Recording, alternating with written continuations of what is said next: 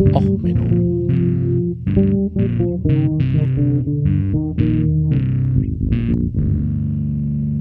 Der inkompetente Podcast über Dinge aus Militär, Technik und Computer, die so richtig in die Hose gingen. Hallo, herzlich willkommen zu Auch Menno, dem Podcast für alles, was in Militär, Technik und sonst wo in die Hose geht. Heute mit der Folge Train as you fight, Eye of the Tiger. Ja, ein ähm, bisschen was zum Thema Training. Das kommt aus zwei Runden. Also erstmal ähm, war ich auf einem Arbeitsevent, wo ich komischerweise der Einzige war, der mal gendergerechte Sprache verwendet hat, obwohl Frauen anwesend waren. Das war immer, hallo, herzlich willkommen, meine Männer. Ähm, deswegen heute übrigens auch die Folge bewusst gegendert. Ich werde jetzt einfach versuchen, ich gebe zu, ich bin ja nicht perfekt. Ich nutze für alles jetzt die feminine Form. Männer sind einfach mitgemeint.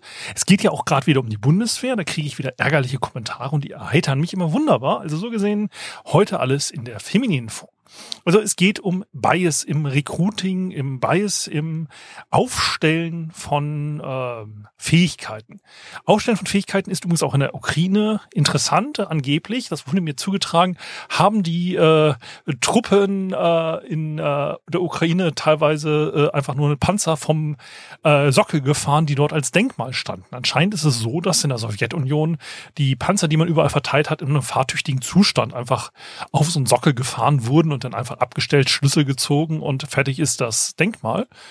Also so gesehen spannend. Also wer noch mal einen russischen Panzer braucht, einfach beim nächsten Denkmal vorbei, äh, ADAC-Karte vielleicht mitnehmen und dann geht's los mit dem Panzerfahren. Ja, es ist nämlich so dieses Ding mit den alten Techniken und so, dass man da ja vielleicht noch was zu lernen muss. Also wie gesagt, ähm, Auswahlverfahren haben immer einen grundsätzlichen Bias. Das ist ein Problem. Also wie gesagt, wenn ich nur Experten ausschreibe in meiner Stellenausschreibung, ich suche einen Experten für Webentwicklung. Denn sind Expertinnen oft nicht angesprochen. Es ist ja genau der Punkt, wenn ich jetzt sage, schließ die Augen. Denk über deine Liebling drei Lieblingsschauspieler nach. Nummer eins. Nummer zwei. Nummer drei. Wie viele Frauen waren auf der Liste? Wie viele Frauen hast du jetzt intern vor Augen gehabt? Im Gegensatz zu, wenn ich sage, hey, stell dir einfach deine Lieblingsschauspielerinnen vor. Das ist ein Unterschied. Dieser Bias, den hau der haut uns überall immer wieder rein. Das Heer hat es, äh, nicht das deutsche Heer, das äh, österreichische Bundesheer hat einen schönen Tweet zum Women's Day gehabt. Auf dem Tweet des Women's Days, äh, wenn ich ihn raussuche, wir sehen, ob ich ihn noch wiederfinde, war keine Soldatin auf dem Bild. Es waren nur Soldaten. Das ist dann doch auffällig. Ähm, also muss man ja mal schon so sehen. Ne? Das ist vielleicht, eventuell sollte man doch mal eine Soldatin, denn auch äh, wenn man einen Girls Day hat, sich äh, da hinstellen. Aber naja, hat man halt dort nicht gemacht. Ähm, ja, das sind halt so diese Kleinigkeiten, wo man sagt so, hm, ja, könnte man vielleicht mal besser machen. So, wo haben wir den Tweet denn? Ah, da haben wir den Tweet. Da hat sich ja dann sogar der Herr Reinhard Kraft, der das Original getweetet hat, gemeldet, dass er auch keine Frauen da hatte und das überhaupt. Und das wäre ja auch nicht die Realität, wenn man da äh, Frauen abbildet, die da ja gar nicht äh, bei seiner Heerestruppe da äh, Dienst getan hätten. Gebe ich ihm natürlich recht, dass es äh, schlecht ist fürs Marketing, äh, dort einen Zustand auszustellen, der so divers denn vielleicht in der Realität nicht gelebt wird, ist natürlich falsch. Aber man möchte ja auch vielleicht den Idealzustand, den Zustand, den man haben möchte, darstellen. Und durch diesen Tweet bin ich dann so ein bisschen auf das, naja, wie kommt man denn in, zur Realität, also wie gesagt, das Heer beim äh, Österreich, äh, das österreichische Heer, das hat äh, mehr Prozent Apfelstrudel als Frauenanteil. Die haben nicht nur vier Prozent Frauenanteil. Das ist im Europäischen nicht so hoch. Ähm, vier Prozent Frauenanteil war das, wenn ich mich recht erinnere, was wir so 2002 in der deutschen Marine hatten, wenn ich mich ganz täusche. Also ähm, das war so die Frauenquote, die wir hatten. Ich war die zweite Crew, die überhaupt Offizierinnen dabei hatten. So, ähm, kommen wir nämlich mal zum Thema. Die Ausbildung beim Militär und so. Ähm, meine bessere Hälfte hat jetzt erst einen ähm, Lehrgang gemacht, den ich auch mal in der Art gemacht habe. Also Rettungslehrgang und so ähm, im Zivilen. Und da habe ich schon festgestellt, also wir haben damals beim Militär ein bisschen mehr gemacht, als äh, so heutzutage zivil gemacht würde. Ich habe auch, wie gesagt, bei Gorchfock, da bin ich rumgeklettert mit nur einer Sicherung an so einem scheiß Hüftgurt. Wenn ich das heutzutage sehe, wie da so der Baumschneider, der da bei uns vor Mietshaus mal ein bisschen den Baum äh, absägt und so, der kommt mit doppelter Sicherung und so weiter. Das ist nämlich heutzutage vorgeschrieben, dass man doppelte Sicherung hat. Damals habe ich gesagt, hey, das ist ein bisschen merkwürdig. Da hieß es, na, halten Sie die Schnauze. Sie haben ja keine Ahnung, Herr Obergefreiter. Ich bin dann zwar auch einmal abgestürzt, bin aber nur anderthalb Meter tief gefallen und dann auf der Ra sitzen geblieben, konnte dann geborgen werden, alles gut. Ähm, das war, und ja, nach mir ist dann halt gab's Todesfälle. So. Dann ist natürlich die Frage, ja, die Gorch Fock ist natürlich wunderbar, ein Ausbildungsmittel. Da kann man Wind und Wellen so richtig noch kennenlernen bei so einem Segelschiff. Gebe ich recht. Es ist auch ein wunderbares ähm, Ausbildungsmittel, um äh, die Welt zu zeigen, so wie schön es sein könnte, wenn man einem Segelschiff durch die Karibik segelt. Das ist nicht die Realität bei der Marine, das muss man offen zugeben. Wir segeln nicht mehr. Das letzte Segelkriegsschiff war die Seeadler im Zweiten Weltkrieg. Selbst die war damals ziemlich veraltet. Ähm, und wir sind auch selten so hübsch in der Karibik mittlerweile unterwegs. Wir sind dann eher so auf NATO-Missionen, weil die Flotte hat einfach nicht mehr die Rümpfe. Wir fahren dann einfach nur die hässlichen Einsätze, so Industriehafen und so. So irgendwo an der Promenade zu liegen mit einem Segelschiff und dann zu schlendern in der schönen weißen Ausgehuniform, das ist halt so ein bisschen Traumschiff. Das ist das, was meine Elterngeneration, mein Onkel und so weiter, die haben das so mitgemacht und so, oh, geh zur Marine. Ich bin 2002 zur Marine. 2001 hat sich die Welt ein wenig geändert. Dezent. Klein bisschen. Und ähm, diese Einsätze, die man so früher kannte, die gab es dann einfach nicht mehr. Ja, zum Flugkörperschießen in die Karibik und äh, sich die Sonne auf dem Strand äh, auf den Bauch scheinen lassen und so. Nee, nee. Und das ist die Frage, was hatte man früher verwendet, was man heute nicht mehr machen würde? Weil es gibt ja vieles im Kriegsfall, was man anders macht als im Zivilleben. Also im Gebirgsjäger, der im Kriegsfall sich abseilt, wird keine doppelte Seilsicherung verwenden. Also der wird sich an einem Seil runterlassen und wenn er Glück hat, hat er sogar noch ein bisschen Kletterequipment. Ähm, wenn da kein Kletterequipment da ist, gerade wegen Kriegsfall, dann wickelt man sich halt in so einen Knoten und äh, steigt dann halt nur so am Seil ab. Das kann man auch ausbilden.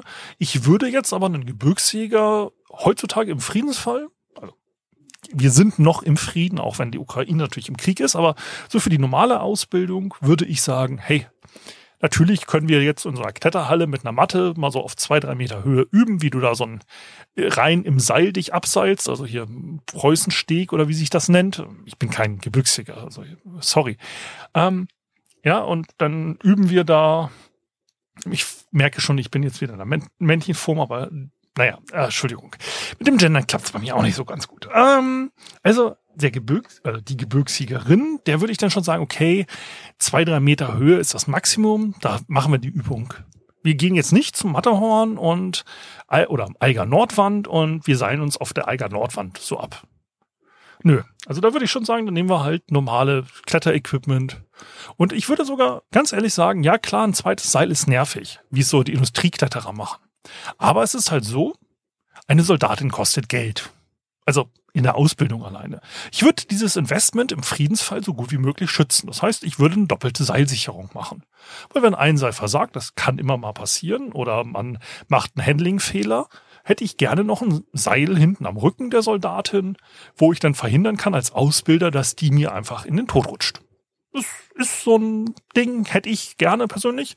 Wie bei der Gorch Fock hat man jetzt ja diese tollen Höhensicherungssachen eingebaut. Wir sind damals noch an den Wanden, also die großen Strickleitern außen, hochgeklettert ohne Sicherung. Denn über Kopf, du hingst, da, um auf die Plattform zu kommen, da gibt's ein Loch in der Mitte, da kann man durch. Das wurde aber nicht gern gesehen, sondern die Wanden gehen dann nach außen, dann hängst du halt mit, nur mit deinem Gewicht und dann kletterst du halt an dieser Plattform außen hoch und dann wieder hoch. Ähm, es wurde halt nicht gern gesehen, dass wir durch das Verliererloch klettern, ähm, sondern wir sollten dann immer schön außen dran lang klettern. Und das Ganze ohne Sicherung. Das heißt, wenn du in dem Moment, wo du dann außen umsteigst, Fehler gemacht hast, dann bist du halt in den Tod gestürzt. Punkt. So, jetzt hat man da halt so ein automatisches Sicherungssystem, da klickt man sich ein und dann kann man da an den Wanden hochkrabbeln und da muss man sich hin und wieder mal umklinken, wie man es halt auch heutzutage in irgendwie Windkraftanlagen oder so macht.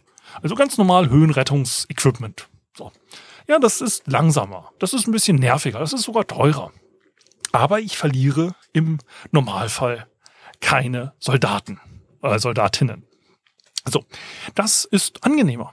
Das ist doch im Friedensfall, hey, wenn ich fünf Minuten länger brauche für den Ausbildungsabschnitt, so be it. Wen stört's? Ja, ist doch alles okay. Wenn ich dafür sorge, dass ich nachher mehr Personal zur Verfügung habe. Ja, ich kann mir doch auch diese, diesen Luxus gönnen. Ich kann mir diesen Luxus gönnen. Ich kann mir doch zum Beispiel auch als Firma den Luxus gönnen, mir ein behindertengerechtes Klo in die Büroräume zu bauen. Was kostet's mich? Es kostet mich ein paar tausend Euro Umbau einer Immobilie. Da, wenn ich überlege, was heutzutage ein Fachpersonal kostet, wenn ich jetzt eine Rollstuhlfahrerin finde, die mir einen Umsatz im Jahr bringt von einer halben Million, einer Million, was weiß ich, die richtig Ahnung hat, die richtig gut ist, dann hat sich doch diese Investition in das bessere Toilette gelohnt, oder? Ist doch kein Problem. Und jeder kann sich mal ein Bein brechen und dann mal in die Arbeit humpeln. Gut, ehrlich gesagt, heutzutage, ich würde Remote-Arbeiten bevorzugen, aber hey, ne, es gibt ja immer noch das mehr, dass man in einem Office besser arbeiten kann. So, jetzt kommen wir mal zu den Fallschirmjägern. Die Fallschirmjäger, das haben wir in Deutschland noch 4100 Stück von, die sind alle aufgehangen in der Luftlandebrigade 1. Ähm, ich habe euch auch noch ein Video von einem Twitter-Helden, äh, den Markus Meyer, noch dabei, wo es um das neue MG geht, äh, verlinkt. Achso, Musik hatte ich noch gar nicht erwähnt. Äh, drei Metal-Versionen von Eye of the Tiger. Wir reden über Training. Welches Trainingslied kann man besser haben als Eye of the Tiger? Äh, eine Trainingsmontage. Los geht's. So, wir halten uns 4100 Fallschirmjäger. So, diese 4100 Fallschirmjäger sind dafür ausgerüstet, als Einheit jederzeit im Flugzeug zu sitzen und dann aus dem Flugzeug mit einem Rundkappensprung äh, Schirm, das ist also der ungelenkte, der dann so automatisch auslöst. Also man rennt also nur aus dem Auto, äh, Auto sage ich, aus dem Flugzeug hinten über die Heckklappe.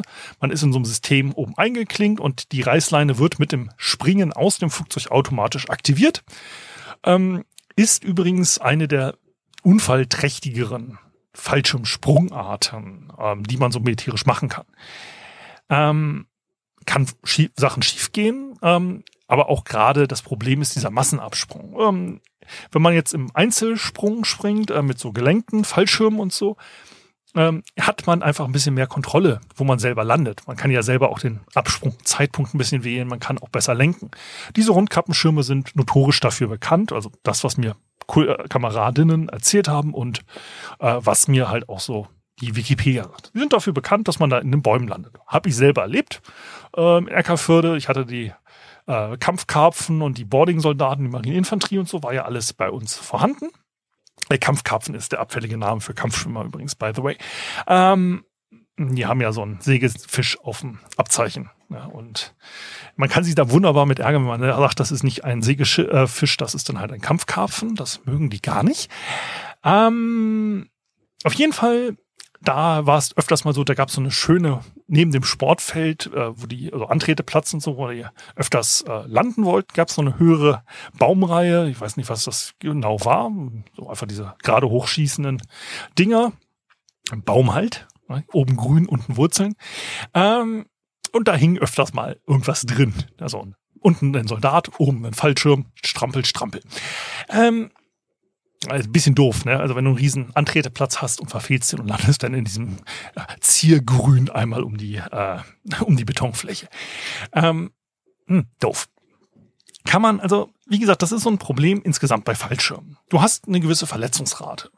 Ähm, da ist es halt so, ich habe euch mal ein paar ähm, Zahlen und Studien reingehauen. Es ist halt so in den Links, dass bei zivilen Unfällen geht man davon aus, dass man immer auf 1000 Sprünge gerechnet, hat man, glaube ich, vier Verletzungen auf 1000 Sprünge, äh, weil zivile Fallschirmspringer ähm, nicht so gut äh, damit aus äh, sich damit auskennen und ähm, damit gibt es noch ein Problem, äh, dass die ähm, naja, einfach doof landen und so. Und na, im Militär, die sind besser ausgebildet und fitter und so weiter in den Studien.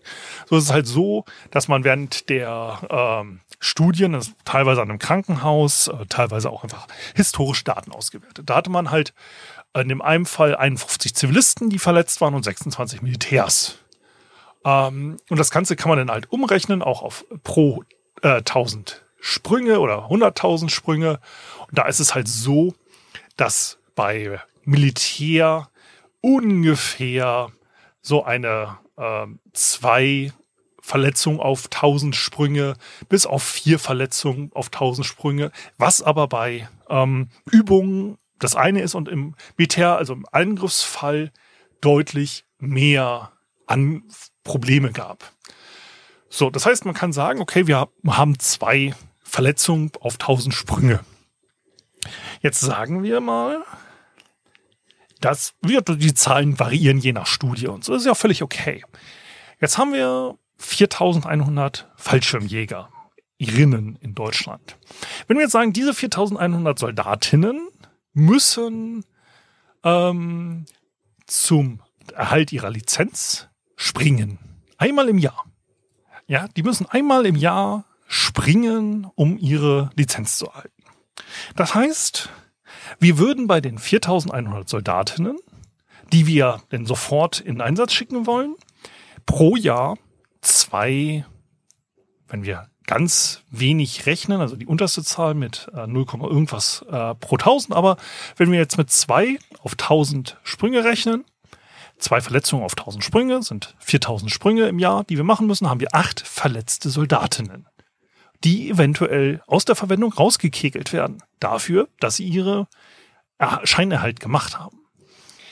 Das ist halt so das Ding. Man muss sich jetzt fragen, möchte ich denn überhaupt diese Fähigkeit zum Fallschirmsprung behalten? Jetzt im Friedensfall. Ähm, man hat ja so diesen Fall, dass man sagt, okay, ähm, Fallschirmsprung mit dem Automatensprung ist eigentlich die Ultima Ratio beim ähm, äh, Fallschirmjäger. Die springen nur um halt quasi so Kolonialtruppenmäßig, also in so einer großen Gebindegruppe, um halt irgendwie ein Gelände zu übernehmen. Die haben, wie gesagt, so Normandie-Landungen und so kennt man. Ähm, oder wenn man halt irgendwo ein Failed State hat und da soll man richtig runter. Die 4100 Soldatinnen, sie zu verlegen, bräuchte man die A400M. Das ist ja unsere Transportmaschine. Davon haben wir knapp 50 Stück. 53, glaube ich, das letzte Mal, als ich geguckt habe. In eine passen 113 Soldatinnen. Das heißt, wir brauchen knapp 40 Maschinen, wenn wir noch ein bisschen weiteres Gepäck mitnehmen wollen. Das heißt, wir haben vier Fünftel unserer Transportkapazitäten oder 80 Prozent unserer Transportkapazitäten fliegen denn in einem Einsatz genau in derselben Minute quasi los, um denn die Soldatinnen abzusetzen über dem Zielland. Im Kriegsfall haben wir da noch das Problem, dass dort in eine aktive Luftverteidigung existiert dass wir also mit einer Flugabwehr zu rechnen haben. Das heißt, wir werden dort auch auf dem Weg dorthin Soldatinnen verlieren, einfach weil die Maschine abgeschossen wird im schlimmsten Fall. Dann werden wir das Problem haben, dass die am Zielort verstreut sind, weil sie die Schirme nicht so gut lenken können. Natürlich sind sie mehr verstreut, wenn sie vorher nicht geübt haben, wie man den Schirm lenkt. Und natürlich wird es mehr Verletzte geben, wenn wir das vorher nicht geübt haben. Und dann kann man sich natürlich fragen, muss ich das denn vor dem Einsatzfall üben? Oder reicht es nicht, eine äh, Übungen so weit zu machen, dass sie das im Einsatzfall so halbwegs können. Also es ist zum Beispiel jetzt so, wie gesagt, Notfallübungen. Ich habe jetzt den Vergleich zum Zivilen. Wir haben bei den Schiffsrettungsübungen und Höhenrettung und so weiter, haben wir teilweise noch Übungen gemacht mit hohem Verletzungsrisiko. Man ist zum Beispiel von einem Sprungbrett mit Schwimmweste nicht ausgelöst gesprungen. Das heißt, du springst ins Wasser, die löst sich dann aus. Du knallst also erstmal mit Schwung ins Wasser, die löst aus. Das ist soweit noch okay. Du gehst dann erstmal unter und dann auf einmal poff um dich rum und die Schwimmweste zieht dich hoch. Danach sind wir wieder auf den Turm geklettert und mit ausgelöster Schwimmweste gesprungen. Was denn deinen Sprung deutlich ähm, verzögert, nennen wir es freundlich. Du wirst äh, stärker gebremst. Was, wenn du die Schwimmweste nicht so gut, gut anhast, dir ein bisschen auf den Sack gehen kann, also bei Männern. Ne? Das gibt so ein paar Übungen, wo man sagt, okay, das muss ich jetzt eigentlich nicht unbedingt machen. Im Notfall natürlich hüpfe ich aus 15 Meter Entfernung äh, ins Wasser. Klar. Wenn ich Alternative ist absaufen oder springen, ja, dann springe ich. Man hat mich ja beim Einstellungstest bei der Bundeswehr damals auch gefragt, ja, Sie müssen mit Ihren Männern durch ein Minenfeld. Habe ich erstmal gefragt, Entschuldigung, ich will mich für die Marine bewerben. Ähm, was ist schiefgelaufen, dass ich mit einer Infanteriezug vor einem Minenfeld stehe? Ja, ja, nee, das ist halt so, das müssen Sie jetzt so. Wir wollen ja Ihre Eignung als Offizier prüfen. Ja, schön und gut, aber ich frage mich denn, was die Eignung meiner Vorgesetzten war, wenn ich auf einmal vorne Info. Nee, nee, Sie müssen da durch. Ja, äh, was würden Sie machen? Ich so, ja, drumherum gehen. Nee, nee, das geht nicht, Sie müssen da durch. Ja, also wenn ich da durch muss, ja, nee, geht nicht anders. Hinter Ihnen ist der Feind so nach Motto. Sie müssen da durch. Ja, was machen Sie? Ja, dann gehe ich da durch. Ja, gratuliere. Sie können Menschen den Tod schicken. Ich so, nee, Sie haben gerade die Situation so gestellt, lieber Herr Psychologe, dass ich keine andere Wahl habe. Wenn ich keine andere Wahl habe, dann habe ich auch keine Wahl. Dann brauchen Sie mich nicht fragen, was ich wähle, weil ich habe ja keine Wahl. Ähm, und so ist es halt so. Ich kann mir überlegen, möchte ich denn meine Übungen so realistisch machen? Möchte ich jetzt im Zivilen im Friedensfall so und so viele Soldaten jedes Jahr durch Unfälle verlieren. Soldatinnen, Entschuldigung, ähm, möchte ich so und so viel Soldatinnen im Jahr verlieren durch äh, Übungsverletzung. Man kann ja auch sagen, wir machen Fallschirmjäger, wir bereiten, haben die Einheit immer noch darauf vorbereitet, im Ernstfall in Flugzeug zu gehen, rauszuspringen. Der Ernstfall ist aber auch wirklich, im Idealfall möchte ich ja mit dem Flugzeug landen, dort aussteigen und vor Ort Operationen durchführen.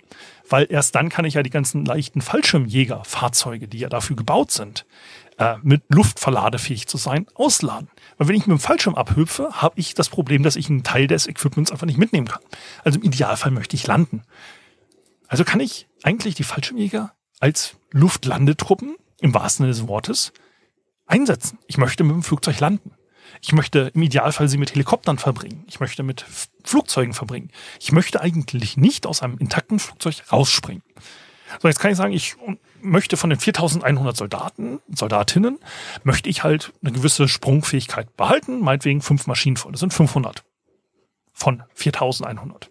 Dann reduziere ich die Verletzungen von ne, vier mal äh, eine 4 pro 1000 mal 4000, ne, 16 Verletzungen oder 8 Verletzungen, je nachdem, ob man eine 4 oder eine 2 nimmt, reduziert das auf eine Verletzung, auf zwei Verletzungen im Jahr.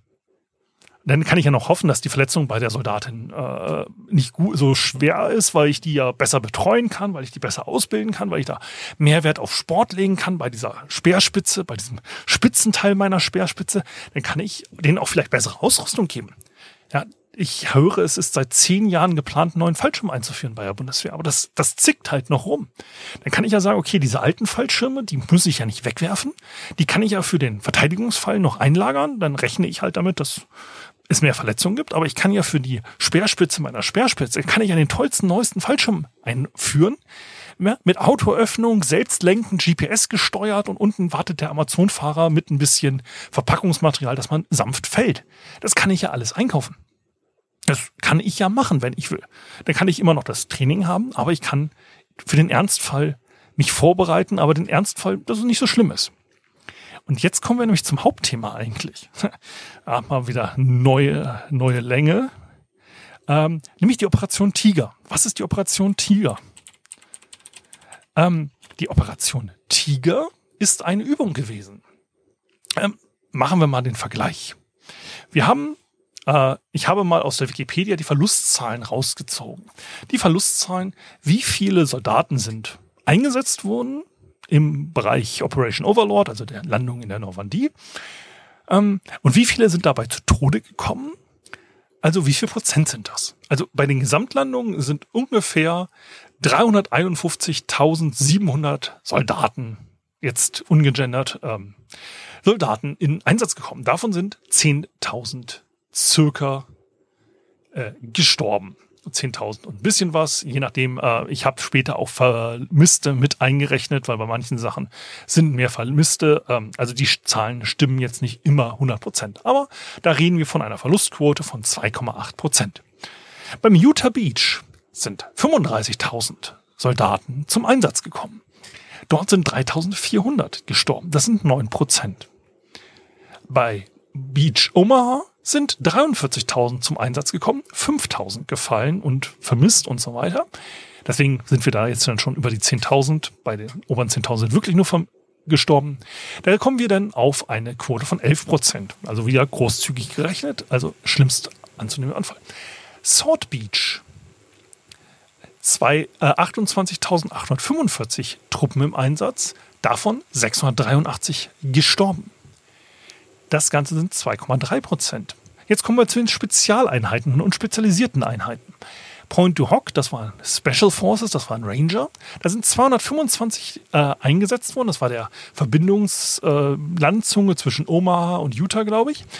Da sind 225 eingesetzt worden, davon sind 77 gestorben, das sind 34 Prozent. Das war schon sehr, sehr sehr Jetzt kommen wir zu den Luftlandetruppen. Die UK Operation Toga, das waren die Ameri äh, UK Paras, haben 8500 äh, Soldaten abgesetzt. Davon sind 800 gestorben, 9,41 Prozent. Also ähm, ungefähr so schlimm äh, zwischen den beiden maritimen Landungen quasi die schlimmsten. Da liegen die ungefähr dazwischen. Und jetzt kommen die US Paratrooper. Die US Paratrooper haben insgesamt 13.100 Soldaten abgesetzt und 5000 davon verloren. Das sind 38 Prozent. Also die haben relativ schwere Verluste eingesetzt. Das waren aber auch gut trainierte Soldaten. Ähm, 38 Prozent. Schwere Nummer. Operation Tiger. 30.000 Soldaten im Einsatz. 749 an einem Tag gestorben. Dazu noch 249 an einem anderen Tag, aber wir reden jetzt über, über die 749. Das sind 2,49 Prozent. Das heißt, diese Übung Operation Tiger hat ähm, eine Verlustquote, die vergleichbar ist mit den realen Gefechtsbedingungen. Die hat eine Quote, die über einigen Landungen liegt. Und was war Operation Tiger eigentlich? Nun, Operation oder Exercise Tiger, um genau zu sein, war in den Vorübungen. Man hatte man hat sich ja festgestellt, wir wollen eine Landung machen in der Normandie. Und da müsste man ja vorher mal ein bisschen üben. Macht ja Sinn. Das macht ja, wenn man was vorher noch nie gemacht hat, dann geht's in die Hose. Also hat man sich gesagt, wir brauchen einen Strand, der so ähnlich ist wie den in der Normandie. Und da kommen wir jetzt erstmal zum ersten Problem. Amphibische Landungen funktionieren auf einem geringen Teil der Küsten weltweit überhaupt. Die Küsten weltweit sind erstaunlicherweise extrem schlecht geeignet für amphibische Landungen. Weil man hat da so ein paar Anforderungen. Man möchte am liebsten eine, also keine Steilküste zum Beispiel. Ne, so ein norwegischer Fjord, der dann aus dem Wasser direkt 100 Meter hoch geht, ist erstmal für ein Landungsboot, das einen Panzer drauf hat, ein bisschen doof. So hoch geht die Klappe nicht. So, also keine Steilküsten. Fein raus. Man möchte keine Riffe vor der Küste. Auch klar, ne? Wenn du da mit dem Schiff nicht hinkommst, dann kannst du da nicht mit Landung machen. Man möchte keine schweren Wellengänge haben. Also man möchte keine Wellen, die da irgendwie gegen Felsen knallen. Ja, äh, nächster Punkt, man möchte auch eigentlich grundsätzlich keine Felsen, weil Felsen, Schiffe, Riffe, Lorelei, äh, äh, nasses Grab, Davy Jones und so weiter, möchte man alles nicht. Man möchte eigentlich einen schönen Sandstrand, aber nicht, nicht, nicht diesen Ostsee-Badeplanstrand für die Kleinkinder, ja, wo du dann so 30 Zentimeter für die nächsten 100 Meter hast, sondern du möchtest eine Wassertiefe, die in einem angenehmen Rahmen abfällt. Also so eine angenehme Kante, dass du mit dem Schiff ranfahren kannst. Das Schiff sollte ein bisschen Tiefgang haben, also du möchtest da vielleicht so einen Meter Wassertiefe, je nach Typ deines Landungsbootes natürlich und so weiter. Und du möchtest dann, wenn du die Länge des Landungsbootes hast, im Idealfall mit der Front schon äh, irgendwie auf trockenem Sand sein, die Klappe runter machen, Panzer und Truppen können ab, absteigen, ohne jetzt nass zu werden, im Idealfall.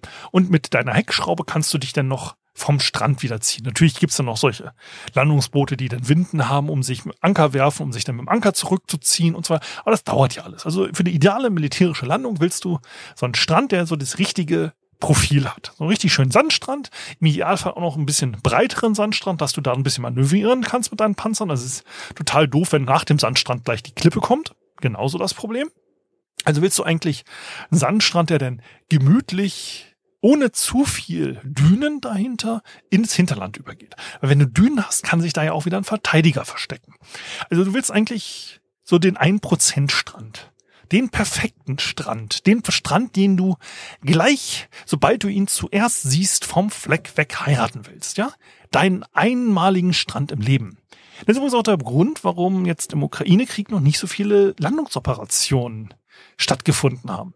Weil nämlich auszurechnen, welcher Strand für Landungsoperationen ideal ist und den zu befestigen, zu verteidigen und so weiter, ist nicht sonderlich schwer. Haben die Deutschen ja auch äh, versucht äh, während des Zweiten Weltkriegs. Das Problem ist, sie haben zu viel vom Strand eingenommen, der da ideal ist. Also stellt sich raus, Normandie, Dänemark und so weiter. Gibt es genug Strände, die man gemütlich erreichen kann und angreifen kann.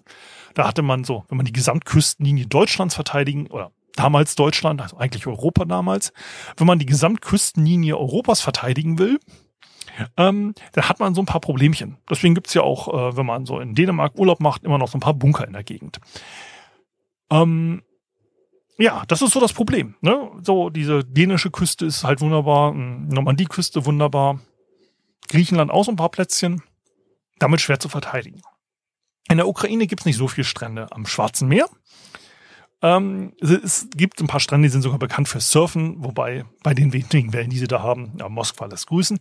Ähm, deswegen konnte man die ganz gut verteidigen. Deswegen hat man ja Landungen versucht mit Helikoptern, die sind dann ja runtergeschossen worden. Also wie gesagt, so Strände sind nicht überall zu finden. Es gibt aber einen Strand, nämlich die Slapton Science in Devon. Das ist in Großbritannien und da hat man sich gesagt, hey, wir möchten doch den gesamten, äh, der heutigen South Hams District ist, den möchte man übernehmen. Und hat dort auch erstmal die ähm, Einwohner aus der Gegend, also circa 3000 Einwohner, erstmal umgesiedelt, weil es ist ja Krieg und man möchte hier keine Spione haben. So, da hat man ähm, so einfach mal Dörfer und so evakuiert. Und da hat man angefangen im Dezember 1943 ähm, verschiedene Übungen zu machen. Da hat man erstmal gesagt, okay, wir wollen vom 22. April äh, bis 30. April 1944, das ist die große Abschlussübung für die Landung. Vorher hat man schon ein paar kleinere Übungen gemacht, aber ähm, so, das war ja auch alles natürlich geheim und so. Und deswegen hat man also mit kleineren Übungen gemacht und die große Exercise Tiger, die war halt so die Überlegung, wir machen jetzt nochmal eine richtig große generalstabsmäßige Pla Übung, dass denn jeder, der Einheitsführer und so, das auch seine Einheit befehligen kann und da mal so richtig noch Erfahrungen sammeln kann. Und da hat man sich gesagt, okay, wir machen das jetzt vom, wie gesagt, April und Mai sollte es stattfinden, 22. April bis 30. April Großübung. Also alles üben von Artilleriebeschuss, Flugzeug, alles mit vom Schiff aufs Landungsboot, an den Strand, mit Panzern, ja da die Waldfee. So, Dafür hatte man äh, sich ein bisschen was äh, zur Seite gestellt. Unter anderem hat man halt mit vier Zerstörern und einigen äh, Schnellbooten die Gegend abgesichert. Das war nämlich in der sogenannten Lime Bay. Und ähm, da hat man sich halt auch gesagt, wir machen jetzt erstmal am Anfang die Übung Ein- und Aussteigeübung, also aus dem Schiff klettern, ins Schiff klettern, ins Landungsboot, aus dem Landungsboot und so weiter. So, und dann hat man gesagt, okay, äh, wir üben das und dann am 26., nachdem die alle das gut geübt hatten, hat man gesagt, okay, wir machen jetzt die Invasion. Um die Invasion zu machen, fahren wir einmal ein bisschen um die britischen Inseln mit unseren Schiffen. Da üben wir das, damit auch die Soldaten sich daran gewöhnen, wie unangenehm es ist, mit sehr vielen Soldaten in so einem Frachtraum eingesperrt zu sein. Dann üben wir das nochmal, dann können sich alle gegenseitig nochmal so richtig seekrank werden. Und wenn der Erste anfängt, den macht der Nächste mit. Und dann ist das richtig toll. Also deswegen fahren wir ein bisschen von links nach rechts. Und dann machen wir am 27. die große Landung. So, am Morgen des 27. hat man sich äh, erstmal gedacht, um äh, 7.30 Uhr fangen wir mal an. Wir schießen mal mit echter Munition, damit sich auch die Truppen dran gewöhnen können. Ja, und damit sie auch den Geruch eines frischen Marinebombardements am Morgen sich mal angewöhnen können. So. Und da hatte man sich gedacht, okay, wir machen eine Landung und da soll dann über die Köpfe der Truppen geschossen werden, damit sie sich dran gewöhnen können. So, und das hatte dann General Eisenhower auch so beschlossen und befohlen. Also hat man es gemacht. Ähm, ja, also hatte man sich dann entschieden, ja, okay, ähm, wir haben, machen das. So, Live-Feuer, das muss genau koordiniert werden, dass nämlich dann der Strand bombardiert wird, kurz bevor die Landungsboote ankommen. Ne? Das ist ja wichtig, weil dann ist der Verteidiger weg, der Geruch ist noch in der Luft und die Soldaten können sich dann dran gewöhnen und diese äh, Bombardement wandert dann weiter ins Inland. So, jetzt hat sich allerdings dummerweise festgestellt, äh, die Schiffe mit dem Hin- und Herschippern und dem sich gegenseitig äh, glücklich machen bei schwerem Seegang, ähm, das hat noch nicht so funktioniert. Also ähm, 7.30 Uhr sollten sie anfangen und dann war der Beschluss 37 Landung, 50 Minuten vorher Feueröffnung und durchballern. Und dann hat aber dann haben sich so ein paar von den Landungsschiffen verspätet. Und ähm, deswegen hat dann Admiral äh, Don P. Moon, der äh, amerikanische General, der da äh, Admiral, der im Kommando für die Landung war, hat gesagt, ja Leute, wir warten noch auf die restlichen Schiffe. Wir versetzen das Ganze um eine Stunde. Ja. Dummerweise haben einige von den Landungsbooten, die ja schon beladen waren, die dann Richtung Strand getuckelt waren, das nicht mitgekriegt. Die sind also um Richtung 7.30 Uhr gefahren und um 8.30 Uhr sollte es eigentlich losgehen. Um 8.30 Uhr sollte die Landung stattfinden. Das heißt, das äh, Marinebombardement 50 Minuten früher.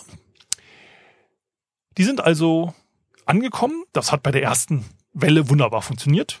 Die zweite Welle ist dann allerdings unter Feuer geraten.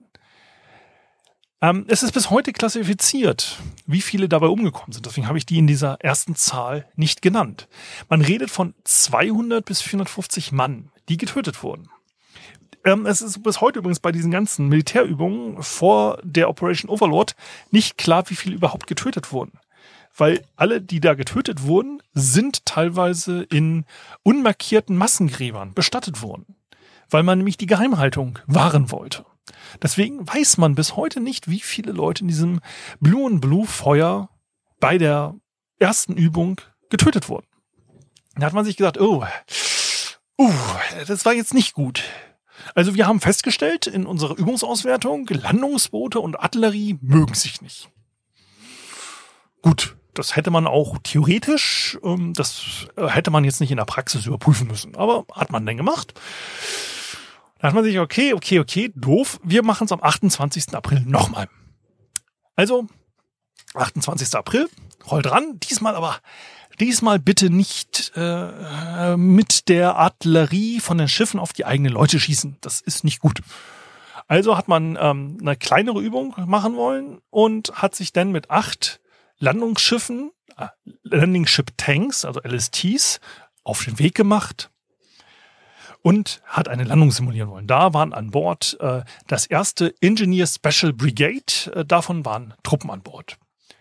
Und da war es dann halt so, dass in der Nacht äh, sechs E-Boote, das sind äh, leichte Attack, äh, äh leichte, also Schnellboote eigentlich, das was heutzutage das Schnellboot ist, also Torpedobötchen, Motorboote, ähm, sind denn unter dem äh, der fünften S-Boot-Flottille unter Korvettenkapitän Bernd Klung sind vor der Küste jagen gewesen, was man halt so macht als Gegner.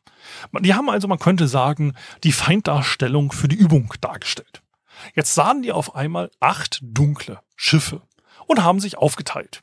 Die erste Welle, Angriffswelle, Rotte 3, S136 und 38, Rotte 2 unter Oberleutnant zu See Götschke mit S140 und S142 und Rotte 1 mit S100, S143.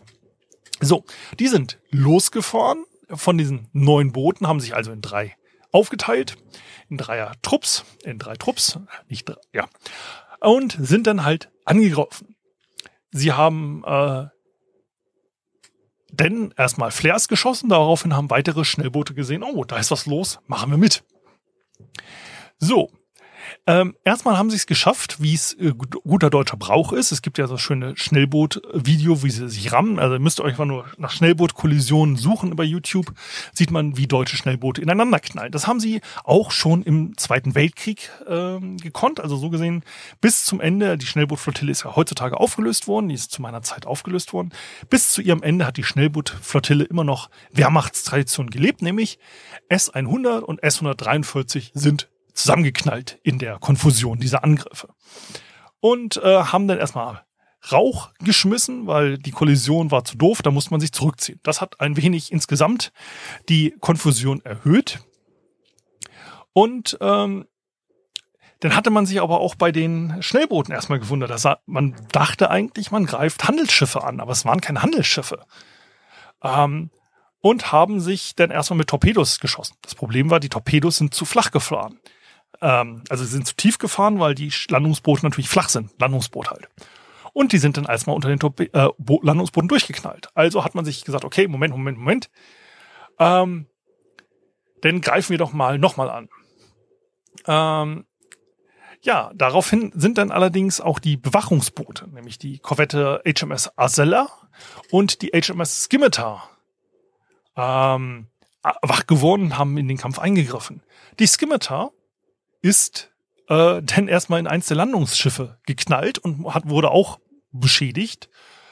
Und ähm, insgesamt hatte man dann, als, als sich der Rauch geklärt hatte, die Schnellboote weggefahren sind, ähm, festgestellt, LST 289 war am Brennen, 13 Mann Besatzung gestorben. Ähm, LST 507 hat ein Torpedo dann gefangen, nachdem man die Torpedo-Tauchtiefe äh, quasi geändert hatte und ist mit 202 Mann Besatzung, also Soldaten und Marine äh, äh, gesunken. LST 511 ist von LST 496 durch ähm, Feuer beschädigt worden, weil eins der Schnellboote ist zwischen den beiden lang gefahren und die waren ein bisschen ähm, motiviert und haben geschossen. Dadurch sind dann 18 Soldaten an Bord ähm, verletzt wurden. Und äh, LST 531 ist sechs Minuten nach ähm, Treffer durch ein Torpedo versunken und dort sind 426 Mann gestorben. Danach hat man äh, versucht, alles zu retten und so weiter. Man hat insgesamt 749 Mann Besatzung, also 511 Soldaten des Heeres und 189, 198 Marinesoldaten verloren. Ähm, es hatte sich nämlich auch festgestellt, man hat den Leuten nämlich nicht gezeigt, was übrigens sehr hilfreich gewesen wäre bei einer Landungsübung, wie man die Schwimmwesten richtig anzieht. Dadurch sind sie dann teilweise ertrunken, weil sie falsch rum umgedreht wurden durch ihre Schwimmwesten, weil sie dann mit dem Kopf unter Wasser gedrückt wurden. Das ist halt das Problem. Ähm, man hat von den gesamten Toten übrigens nur 248 geborgen. Ähm, das ist jetzt nämlich das Problem mit dem Training. Man hat dort Training gemacht. Man hat aber das Falsche gesetzt. Man hat, wollte denen zeigen, wie riecht eine äh, Bombardierung durch Granaten. Hat dabei Leute getötet. Man hat den Leuten aber nicht gesagt, wie sie ihre Schwimmweste korrekt anziehen. Man hat dort kein Training drauf verschwendet. Während ich auf Wasser die Chance, dass ich ins Wasser falle, vielleicht ein bisschen größer ist, als dass mich der Geruch von Schiffsartillerie durcheinander bringt, während ich eine Landung mache. Kleiner Tipp, der Gegner schießt da auch auf mich. Also so gesehen habe ich da andere Stressfaktoren und Panikfaktoren. Das ist nämlich genau der Punkt. Man hat eine realistische Übung machen wollen, hat dort, wenn ich jetzt die Zahlen übrigens addiere, ja, hat man nämlich dann 1000 irgendwas Soldaten von 30.000 verloren.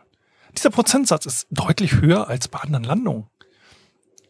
Das ist nämlich genau der Pro das Problem, dass wir hier in diesem Fall eine Landungsübung gemacht haben, wo die Übung nachher für mehr Tote gesorgt hat als die reale Landung.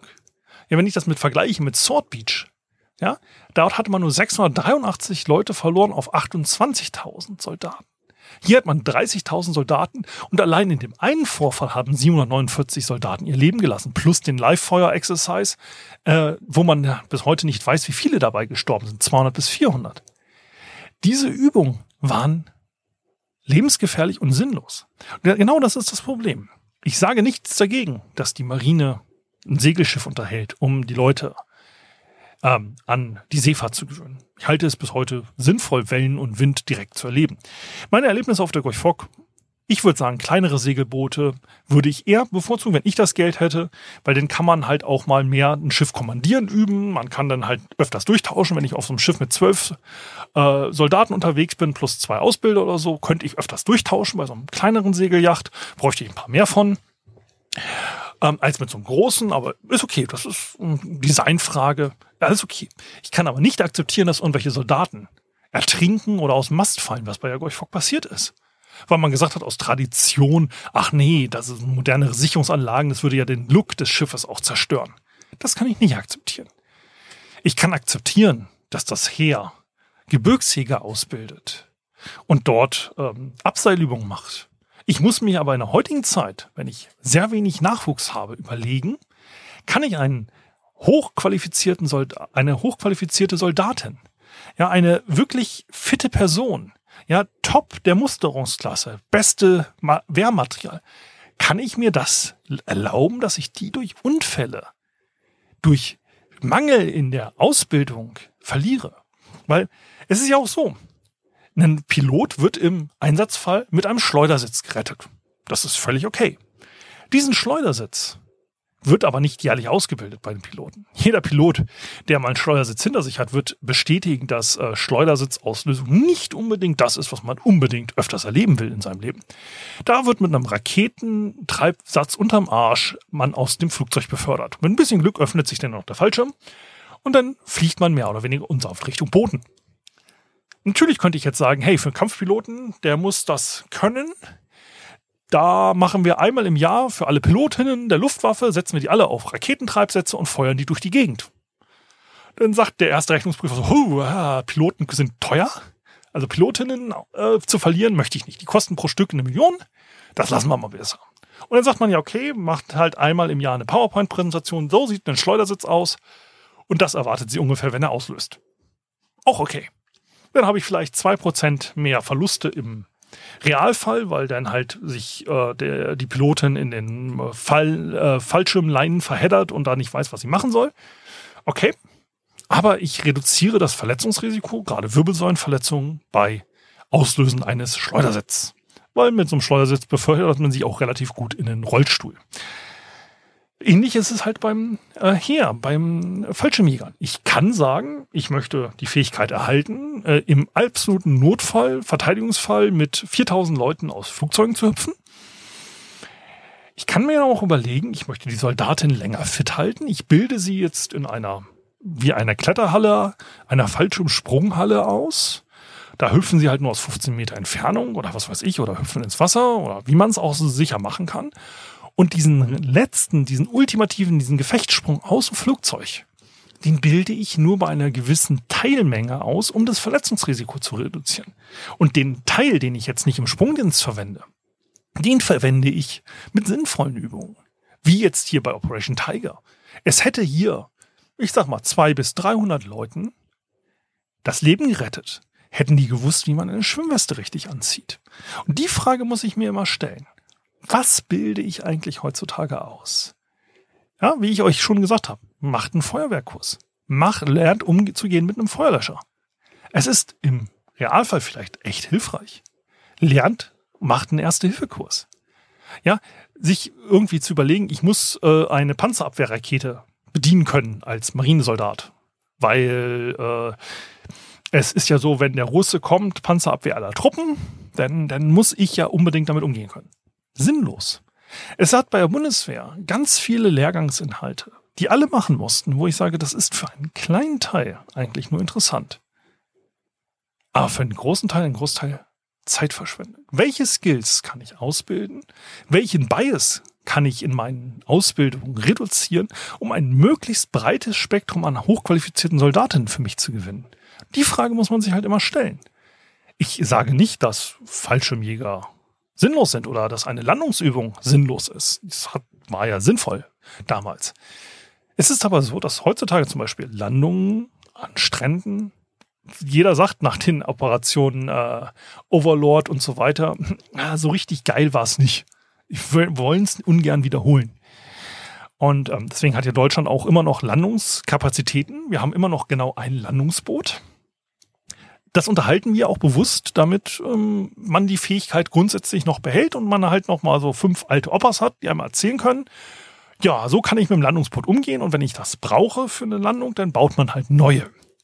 Weil bis es einen Krieg gibt, der so ausartet, dass wir eine größere Operation mit klassischen alten Landungsbooten machen, da ist viel eskaliert.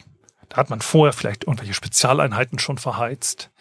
Da hat man äh, vorher schon mit Kampfbooten, mit Schlauchbooten und sonst was gearbeitet. Und dann ist der Punkt, ja, dann müsste ich halt im Kriegsfall auch schnell nachproduzieren. Und das Problem haben wir jetzt gerade mit der Ukraine. Und diese Überlegung, was sind denn wirklich sinnvolle Skills und was mache ich nur aus Tradition?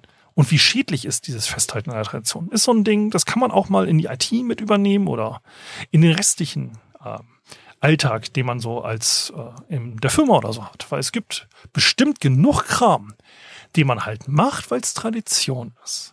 Weil, oh, das haben wir schon immer so gemacht und das ist halt eine Grundvoraussetzung für den Posten.